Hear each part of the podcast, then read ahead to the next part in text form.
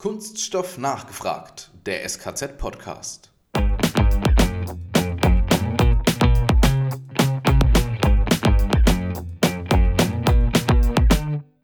Wenn wir deutschlandweit über einen Fachkräftemangel sprechen, merken wir den auch, aber äh, weniger stark als in anderen Regionen.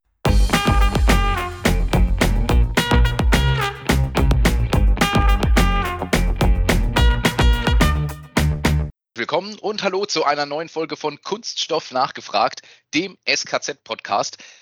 Alex, heute wandern wir ein bisschen in Deutschland hin und her, gehen die Landkarte mal ein bisschen rauf und runter und zwar in das mitteldeutsche Chemiedreieck mit dem Thema regionale Potenziale. Jetzt erzähl du mir mal, was hat es denn damit eigentlich auf sich? Das ist wahnsinnig spannend, weil da sehen wir, wie eine alte Chemieregion heute hochaktiv und ganz wahnsinnig spannend ist und ich freue mich, dass wir gleich zwei Gäste haben. Einmal aus der Sicht der Investregion und einmal aus einem Unternehmen, das davon profitiert. Aber du wirst uns sicher gleich sagen, wer zu Gast ist. Richtig, ich starte mal mit der Investregion und zwar der Investregion Leipzig, um genau zu sein. Und da ist heute bei uns im Podcast Johannes Wege. Johannes, grüße dich. Guten Tag, hallo, freut mich. Ja, Alex, und wen haben wir von Unternehmerseite heute da? Da haben wir den Raimund Nienheus. Ich hoffe, ich habe es richtig ausgesprochen, Raimund. Er wird selber noch ins Detail gehen, denn Ihre Firma hat sich hier angesiedelt. Ja, genau. Ich freue mich auch, hier teilzunehmen zu können an dem Podcast. Also ich werde nachher mal einiges zu unserem Unternehmen sagen. Super, genau. Wir starten erstmal mit der ähm, Investregion Leipzig und mal so ein bisschen, äh, um unseren Zuhörerinnen und Zuhörern zu zeigen, um was geht es denn da eigentlich? Was tut denn so eine Investregion? Und Johannes, was tust du eigentlich dort? Das ist eine gute Frage. Wir äh, sind eine Wirtschaftsförderungsgesellschaft der Region Leipzig, die die Stadt Leipzig, also auch den Landkreis Leipzig äh, beinhaltet. Und unser Ziel ist es, Unternehmen hier in der Region anzusiedeln. Also wir kümmern uns nicht um die Bestandsunternehmen, sondern sind viel auf Messen unterwegs im In- und Ausland. Wir sprechen viele Unternehmen an äh, aus unterschiedlichsten Branchen, äh, darunter natürlich auch die Chemie- und Kunststoffbranche, um ihnen zu zeigen, welche Möglichkeiten es hier am Standort gibt, wenn wir Richtung Flächenverfügbarkeit denken, wenn wir Richtung Fachkräfteverfügbarkeit denken und wenn wir uns hier in den neuen Bundesländern bewegen, können wir auch immer noch ein gutes Stück Förderung anbieten für Unternehmensinvestitionen. Das klingt auf jeden Fall schon mal gut. Jetzt ist bei euch ja in der Ecke ja die chemische Industrie traditionell sehr stark verwurzelt. Wie ist denn da der Unterschied zu heute? Ist das immer noch so? Ähm, ich sag mal, äh, kleiner Teaser vorweg, wahrscheinlich hat sich was ein bisschen mehr in Richtung Kunststoff geändert, sonst wärst du heute wahrscheinlich nicht hier. genau. Ähm, also ohne jetzt zu sehr in die Historie zu gehen, ähm, aber eigentlich hat alles so angefangen äh, mit der BASF, die ähm, ja eigentlich in Ludwigshafen äh, beheimatet ist und relativ nah an der französischen Grenze. Und als es dann so ähm, in den Ersten Weltkrieg hineinging, brauchte man einen Produktionsstandort, der etwas weiter von den Franzosen entfernt ist und somit ein bisschen sicherer. Somit hat man sich 1916, 17 für den Standort Leuna entschieden und hier ja mit der Ammoniakherstellung begonnen. Das hm, hat sich dann äh, etabliert, erweitert hin zur Methanolherstellung. Man hat ähm, vor allem während des Zweiten Weltkriegs dann angefangen mit hm, ja mit der Kohleverflüssigungstechnik, um Benzin herzustellen, ähm, weil man natürlich kein Rohöl hatte hier in der Region. Das hat sich dann zu DDR-Zeiten hin zur Petrochemie gewandelt, ähm, weil man auf einmal Anschluss an die Rohölpipelines aus Russland hatte.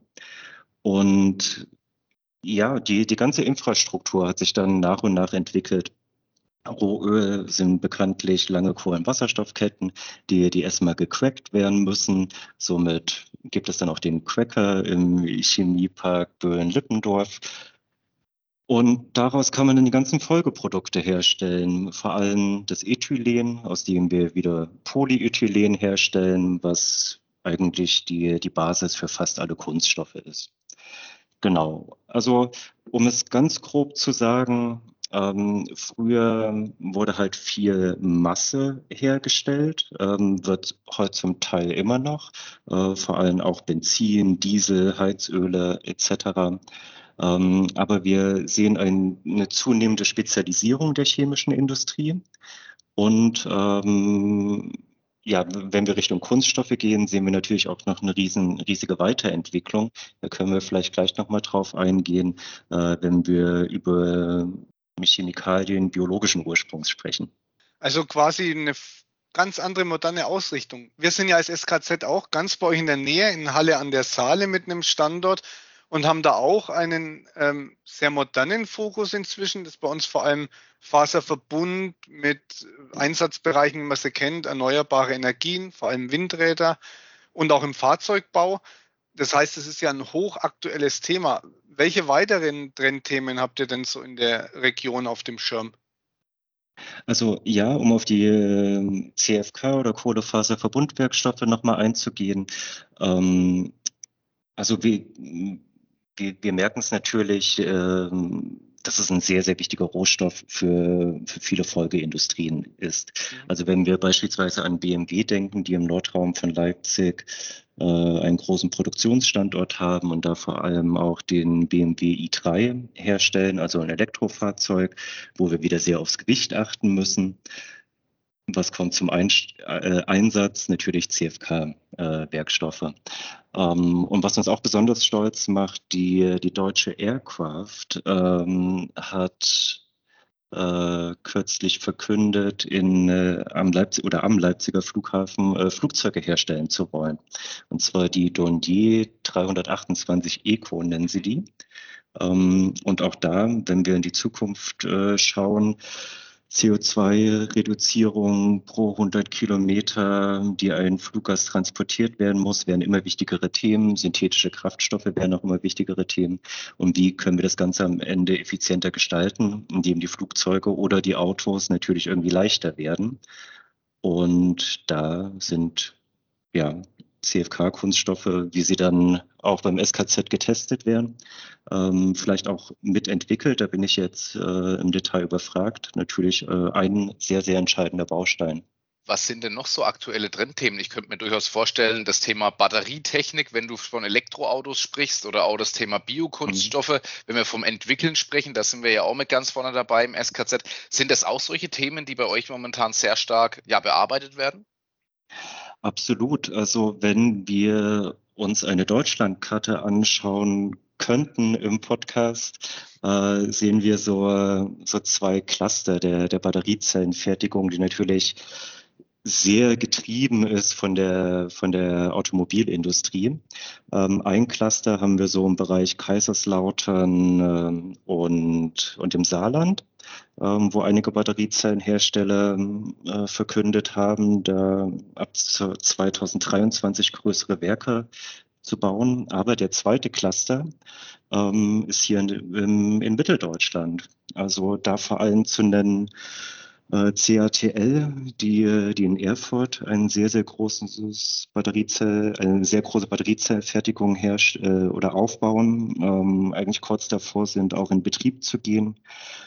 In äh, Bitterfeld äh, hat Farasis angekündigt, äh, ein großes Werk zu bauen, die also laut Pressemitteilung ist es jetzt ein bisschen in Verzögerung geraten, aber um direkt auf Leipzig einzugehen, das Unternehmen Drechselmeier, die sich auf 800 Volt, sogenannte Hochvolt-Batterien äh, konzentrieren, um hier die lokale Automobilwirtschaft dann mit äh, den entsprechenden Batterien zu versorgen. Man könnte noch mal einen Schritt weiter gehen äh, Richtung Dresden, äh, wo Accumotive, die zur Daimler-Gruppe gehören, auch Batteriezellen oder, oder Batterien für die Automobilwirtschaft herstellen. Und wenn wir einen noch größeren Schritt gehen würden, dann sind wir auch schnell in Grünheide bei Berlin, äh, wo Tesla jetzt äh, kräftig am Bauen ist. Und um das wieder mit den Kunststoffen in Verbindung zu bringen, ähm, alle nicht leitenden äh, Bestandteile einer Batterie, ähm, die bestimmte Teile voneinander isolieren, müssen natürlich auch ähm, auf Kunststoffbasis äh, hergestellt werden und eingesetzt werden.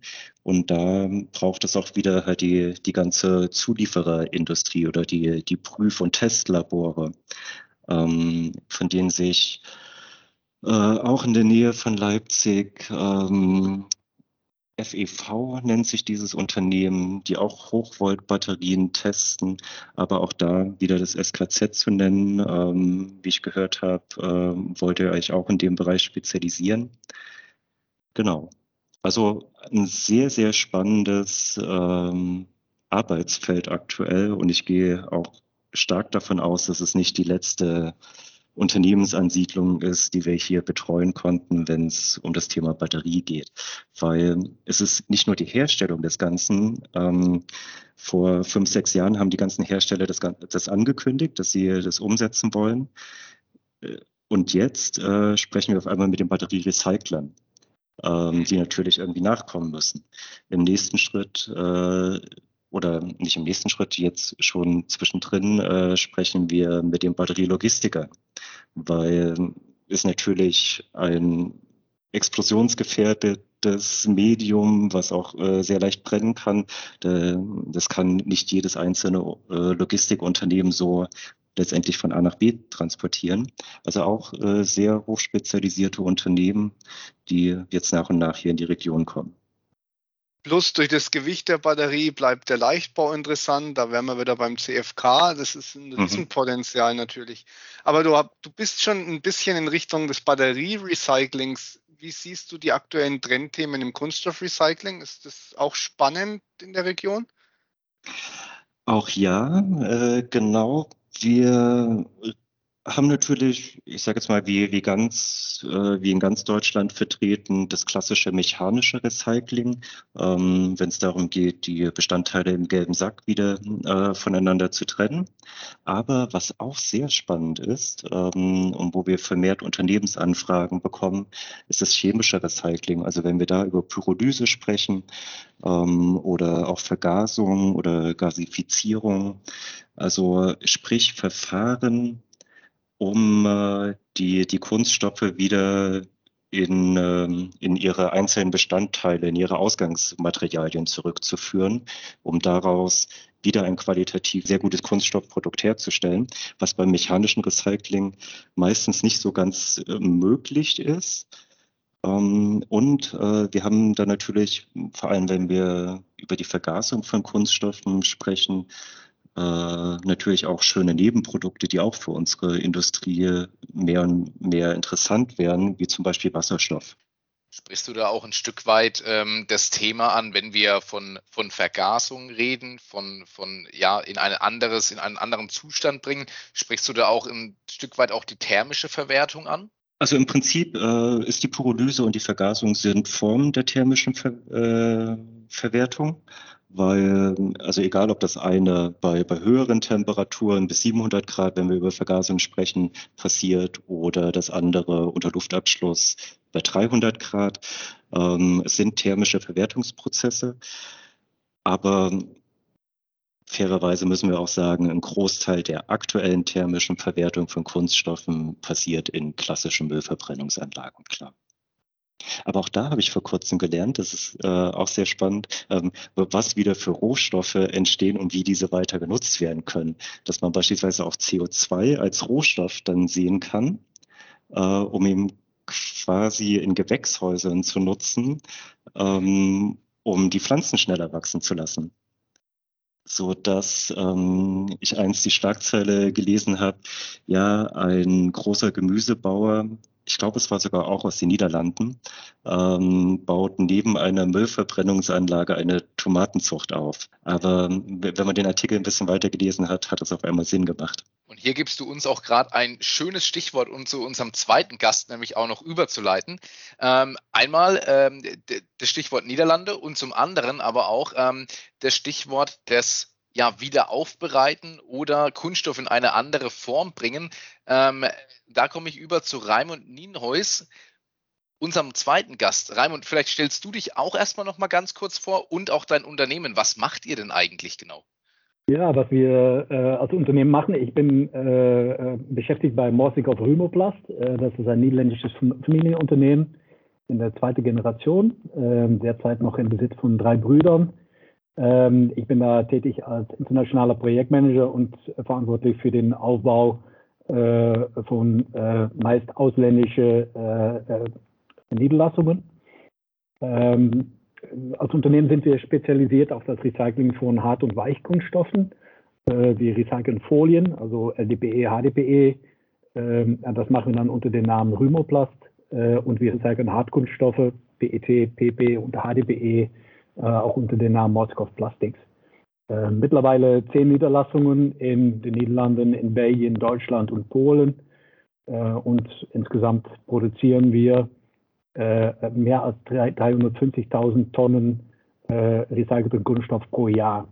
Das ist alles noch, fast alles noch, muss ich sagen, mechanischer Recycling, weil wir, das gerade Stichwort chemische Recycling, wir haben auch uns beteiligt an einem Startup, äh, Cure Technology, wo wir auch ein Pilotwerk bauen werden, wo wir auch äh, chemische Recycling weitermachen werden, wo man auch äh, also keine thermische Verwertung hat, aber äh, tatsächlich die Polymeren äh, wieder runterbricht zu Monomeren, damit man die ursprüngliche äh, Form wieder bekommt. Ähm, Kunststoffrecycling haben wir anerkannt, ist ein immer regionaler werdender Markt. Äh, das heißt, dass zum Beispiel, wenn man eine Ausschreibung in Deutschland gewinnt, fordern die meistens auch, dass man in Deutschland ein Werk hat, wo man das Recycling macht. Das natürlich auch nicht viel Sinn macht, um da äh, weite Wege zu fahren. Das haben wir in die Vergangenheit gemacht, weil man nicht immer die Möglichkeit hatte, um äh, ein Werk zu bauen. Aber jetzt sind wir immer mehr dabei, um vor Ort dann ein neues Werk zu starten. Das machen wir zum Beispiel jetzt auch mit einem anderen Projekt, den ich auch mache in Belgien und wir überlegen uns zum Beispiel auch, um in Großbritannien zu investieren, in dem Moment, dass die äh, auch ein Pfandsystem für PET-Flaschen äh, äh, implementieren. Ähm, für uns ist sehr wichtig, für so ein Unternehmen wie wir, ist es sehr wichtig, um langfristige Beziehungen zu Kunden und Lieferanten zu haben. Und ähm, Lieferanten ist dann in, auch in Verbindung mit der Notwendigkeit von stabilen, qualitativ hochwertigen Anlieferungen von Material und die äh, Beziehung zu Kunden ist dann auch äh, wichtig, um die Kontinuität zu bieten, äh, äh, um tatsächlich von Neuware auf recyceltes Material umzustellen.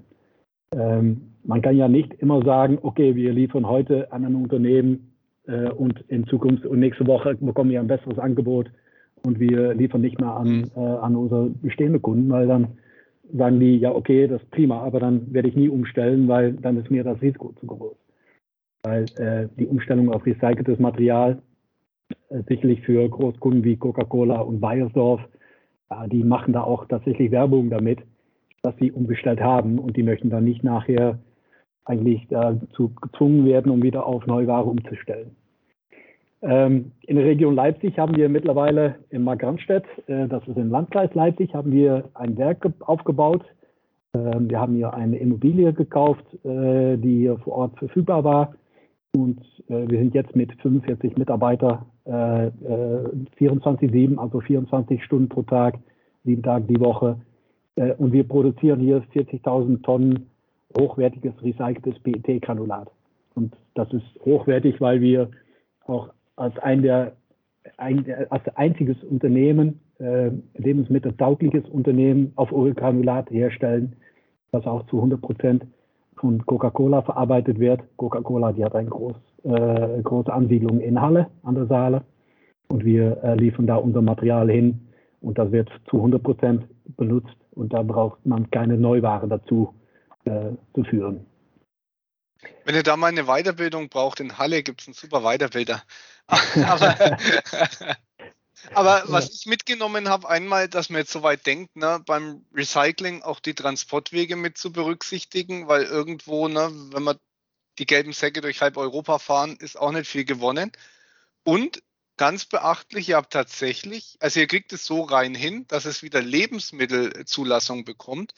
Das ist tatsächlich besonders, das ist super, also für die Hörer, ähm, ihr liefert es für die Preforms, ne? also PET-Flaschen, da gibt es quasi einen Formling, der dann plump erklärt nochmal aufgeblasen wird zur Flasche. Genau. Genau, wie ein Ballon. die klassische, genau, wie ein Ballon. Ähm, und das ist dann die klassische PET-Flasche, die man im Supermarkt kaufen kann.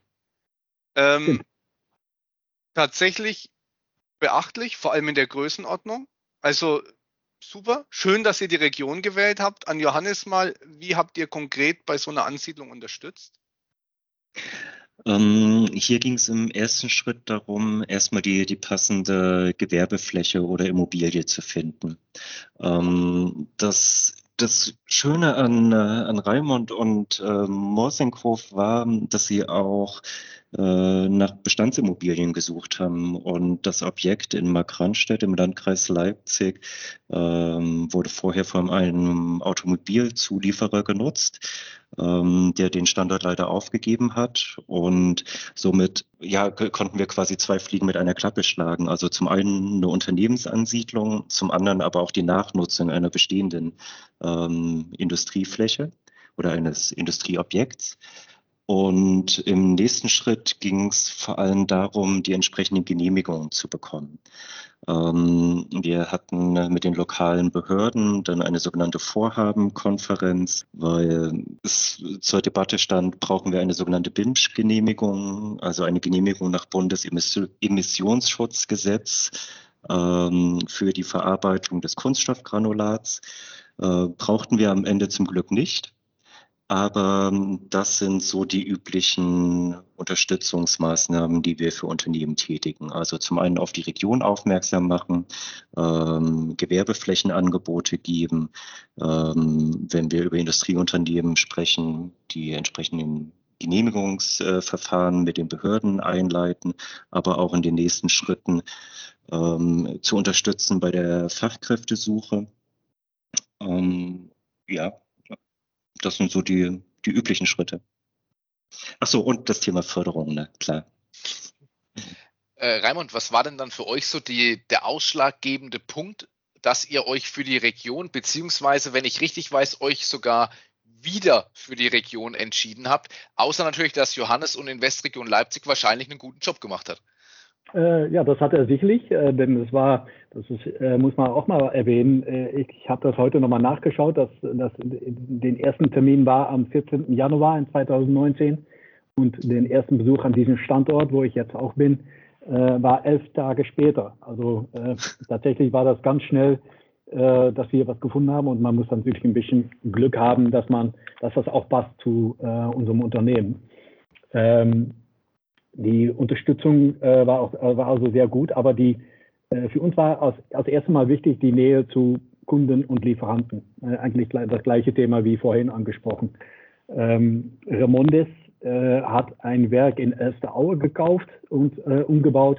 Die produzieren da Flakes, also die PET-Flakes, die äh, als unser Basismaterial in unserem Werk benutzt werden. Und ein Großkunde Coca-Cola in Halle. Und mit Mark Randstedt sind wir ungefähr in die Mitte äh, von, äh, von diesen zwei Werken. Und äh, wenn man sieht, dass man vorher vielleicht 600 Kilometer mit dem fertigen Material gefahren hat und jetzt nur noch 40 Kilometer fahren muss, dann sieht man auch, dass auch die, die Transportwege, dass man die verkürzen kann, dass das auch viel besser ist, dass es auch eigentlich viel mehr zu dem Thema Nachhaltigkeit gehört. Jetzt ist es ja so, Johannes, in deine Richtung, ähm, ihr habt viele renommierte Unternehmen, aber auch Hochschulen und äh, wenn ich mir den Augen, äh, wenn ich mir das Augenzwinkern erlauben darf, auch tolle Aus- und Weiterbilder, wie zum Beispiel das SKZ bei euch in der Region und in der Nähe. Ähm, kompensiert es den, den Fachkräftemangel, beziehungsweise spürt man den Fachkräftemangel bei euch stark? Und wenn ich das noch gleich dazu fragen darf, ähm, kriegt ihr dadurch auch nochmal einen näheren Einblick durch solche Partnerschaften, wie eben auch mit Raimund und seinem Unternehmen? Ich will ganz ehrlich sein, es ist natürlich nicht alles Gold, was glänzt. Natürlich, äh, wenn wir deutschlandweit über einen Fachkräftemangel sprechen, merken wir den auch, aber äh, weniger stark als in anderen Regionen. Und ein entscheidender Faktor, den ich da sehe, ist vor allem der Zuzug äh, nach Leipzig und in die Region. Leipzig ist eine sehr, sehr attraktive Stadt, gerade für junge Leute, gerade für Studierende. Äh, ich habe vor kurzem mal gelesen, dass ungefähr ein Drittel der Absolventen äh, der, der Uni Leipzig, der, der Technischen Hochschule Leipzig, HTWK heißt die, ähm, als auch der, äh, als auch von anderen kleineren Hochschulen äh, im Umkreis, äh, dass ungefähr ein Drittel dieser Absolventen am Ende auch hier bleiben. Das sind quasi Arbeitnehmer, die dem Arbeitsmarkt für die nächsten 40, 45 Jahre zur Verfügung stehen. Und dadurch, dass Leipzig so attraktiv ist ähm, und auch noch äh, im Vergleich zu anderen deutschen Großstädten bezahlbar. Äh, einige Leipziger werden mir jetzt hier den Hals umdrehen. Ähm, die, die Ur-Leipziger, weil sie natürlich auch schon einen sehr starken, sind sehr starke Mietpreissteigerungen miterlebt haben. Aber das Ausgangsniveau, von dem es losging, äh, ist natürlich nicht vergleichbar mit einem München oder einem Frankfurt. Das heißt, ähm, ja, wir, wir spüren natürlich auch die eine oder andere Knappheit, aber nicht so stark. Und ähm, um auf die, die Hochschulen und Bildungseinrichtungen zurückzukommen, durch die, diese lange Chemietradition, die unsere Region hat, äh, haben sich natürlich die, die Hochschulen und vor allem auch die, die Fachhochschulen, also die Universitäten und die Fachhochschulen, ähm, auch auf dieses Thema Chemie und Kunststoffe spezialisiert. Also gerade wenn wir im Bereich Chemikanten denken, aber auch äh, Kunststoffverarbeitung allgemein, der ganze Maschinenbau äh, um das Thema Kunststoff herum, aber auch die, die berufliche Aus- und Weiterbildung, ähm, nicht nur am SKZ, ähm, auch an den klassischen Berufsschulen. Ähm, das ist wirklich sehr, sehr stark hier in der Region. Super. Ähm, ich hätte noch mal eine Frage an Raimond. Ähm, wo liegen für euch die aktuellen Herausforderungen? Also ihr habt ja, glaube ich, einen großen Vorteil, weil der EU-Kreislaufwirtschaft, das EU-Kreislaufwirtschaftspaket schreibt ja jetzt auch bald für Kunststoffflaschen einen Rezyklatanteil vor, ne? Ja, stimmt. Stimmt. Ich denke, dass wir äh, zurzeit zwei größere Herausforderungen haben. Der eine ist äh, eigentlich angesprochen wie vorher äh, die Verfügbarkeit von Fachkräften.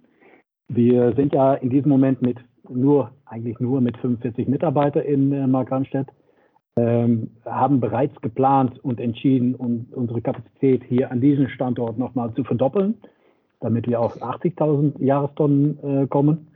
Mal zum Vergleich, mit 80.000 Tonnen kann man ungefähr 3, 3 Milliarden Flaschen pro Jahr herstellen. Also das sind richtig viele Flaschen.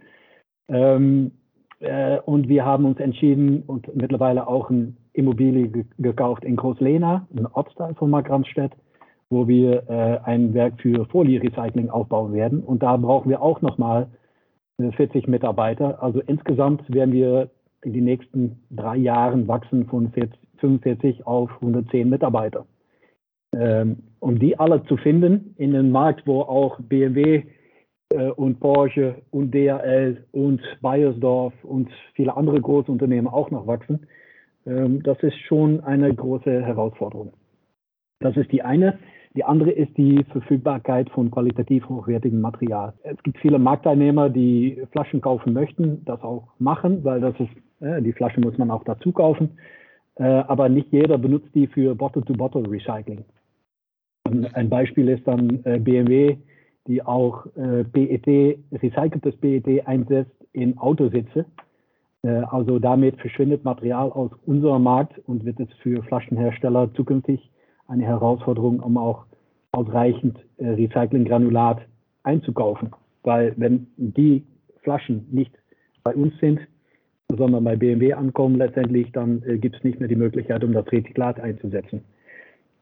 Ähm, die andere, äh, dazu führt das auch, dass bei einem steigenden Anteil von Flaschen aus recyceltem Material auch die chemische Qualität noch gut bleiben muss.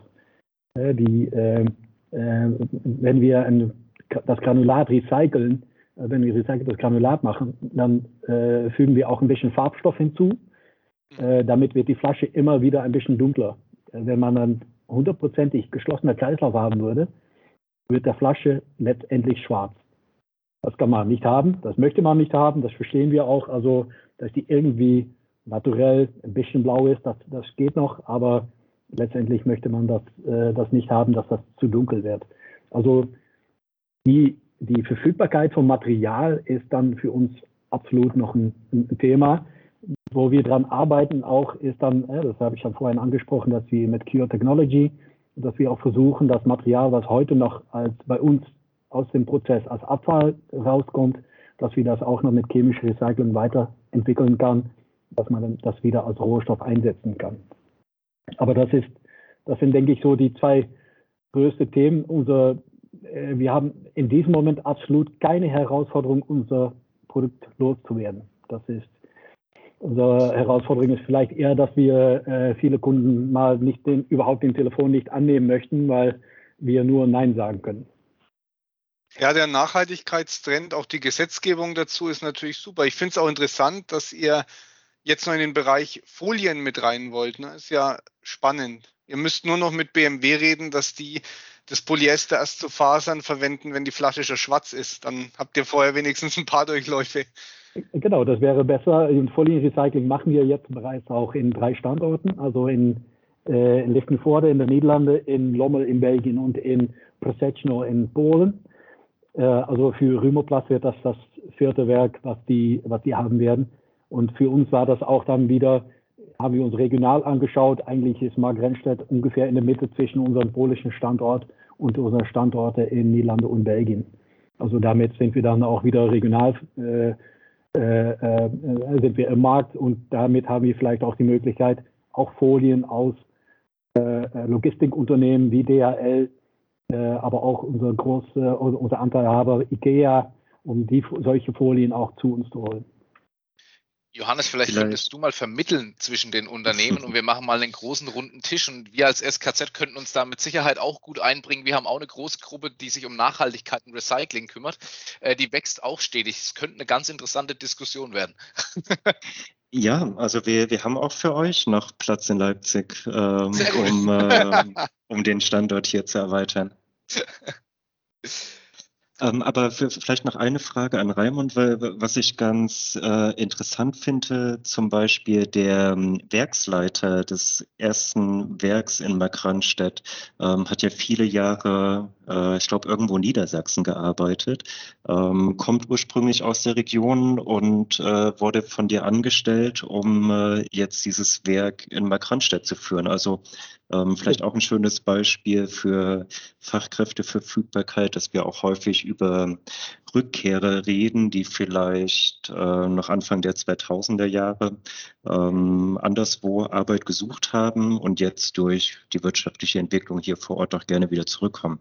Ja, das, ähm, unser Werksleiter, der, ähm, der war vorher angestellt bei äh, die Automobillieferanten, der hier vor Ort angesiedelt war äh, ist dann in dem Moment, dass das Werk eingestellt wurde, ist er äh, gewechselt zu Braunschweig.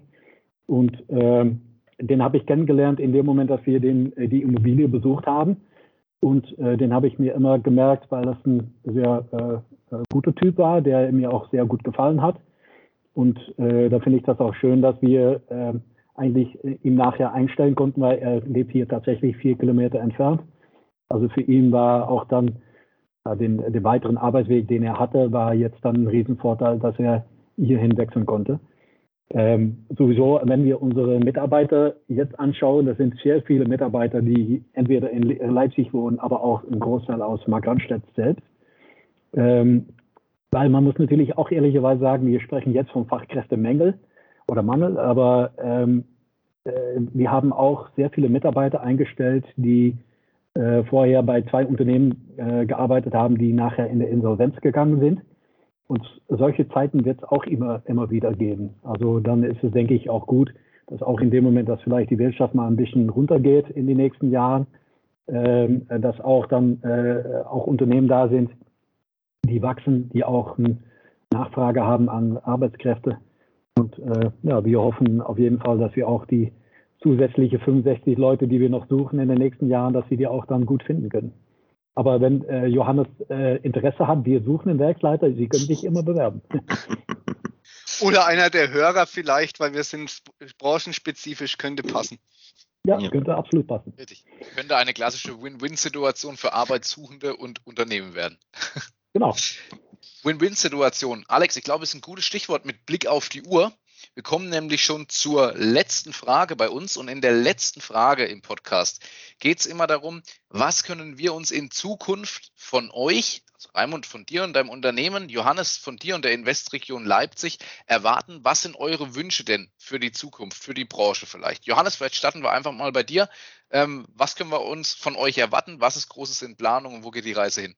Also was ich mir ganz persönlich wünsche, dass es, dass die Kunststoffe wieder ein besseres Image bekommen. Es wird sehr, sehr viel kritisiert. Ähm, es werden immer dramatische Bilder gezeigt, wie, wie ähm, an irgendwelchen Stränden Strohhalme liegen. Ähm, das, das sind definitiv Probleme, die ich nicht wegdiskutieren will.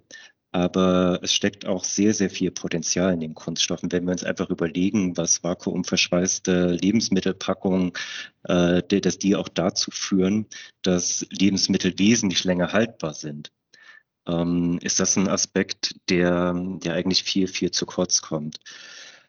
Ähm, also um es auf den Punkt zu bringen, äh, ein besseres Image von Kunststoffen und auch ein besseres Image von Kunststoffrecycling, ähm, dass es nicht so ein dreckiges Gewerbe ist, ähm, wo, wo keiner äh, arbeiten will, sondern dass es einfach notwendig ist, dass es da tolle Technologien gibt, auch in Zukunft, die dieses Feld wesentlich voranbringen, um einfach am Ende weniger Rohstoffe nutzen zu müssen.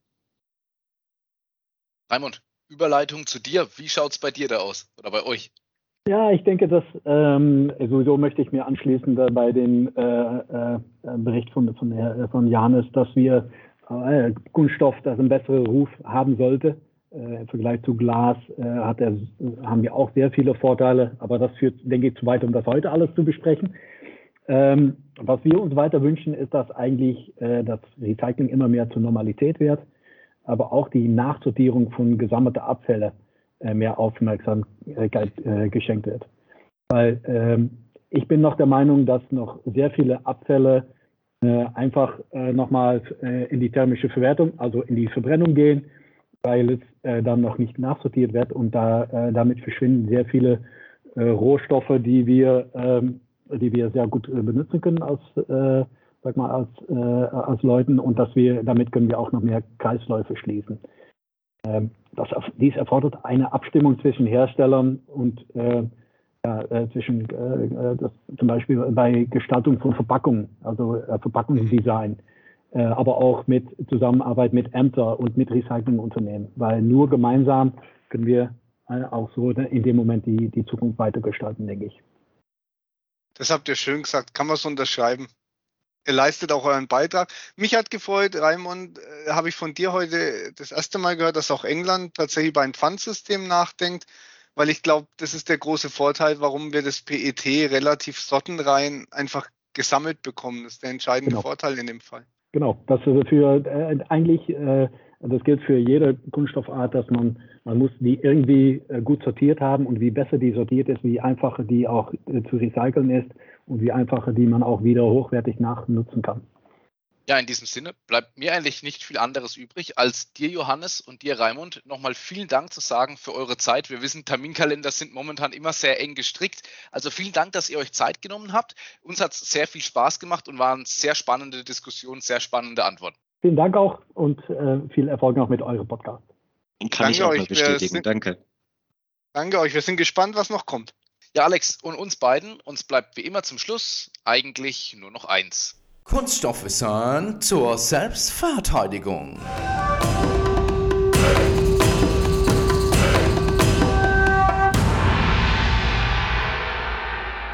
Du Alex, wusstest du eigentlich, dass Kunststoffrecycling gar nicht so neu ist? Wusste ich. Wir haben es ja recherchiert. ist spannend. Es gab tatsächlich sehr frühes Recycling schon in der DDR kam eine tolle Doku neulich im MDR. Äh, und zwar 1978. Manche erinnern sich, die Rohölpreise sind massiv gestiegen, die Autobahnen waren leer und da musste man sich was einfallen lassen. Und die VEB Holz- und Plastverarbeitung in Grabow als Beispiel hat daraufhin ein Verfahren entwickelt, um aus alten Brot- und Kuchenkisten Kabelrohre herzustellen, also Schutzrohre für die Kabel. Der Raimund wird jetzt über die Menge lachen, ähm, aber für damals war es schon super. Die haben damit bereits sogar 3000 Tonnen Kunststoff wiederverwerten können. Also ist die Idee ja gar nicht neu. Damals zwar aus ökonomischen Beweggründen, aber erste Schritte sind immerhin schon über 40 Jahre alt. Mensch, Alex, das ist ja älter als du und ich. Sicherlich, aber nach wie vor notwendig. Mehr so denn je. es. In diesem Sinne, macht's gut, euer Matthias. Und der Alex. Wir hören uns.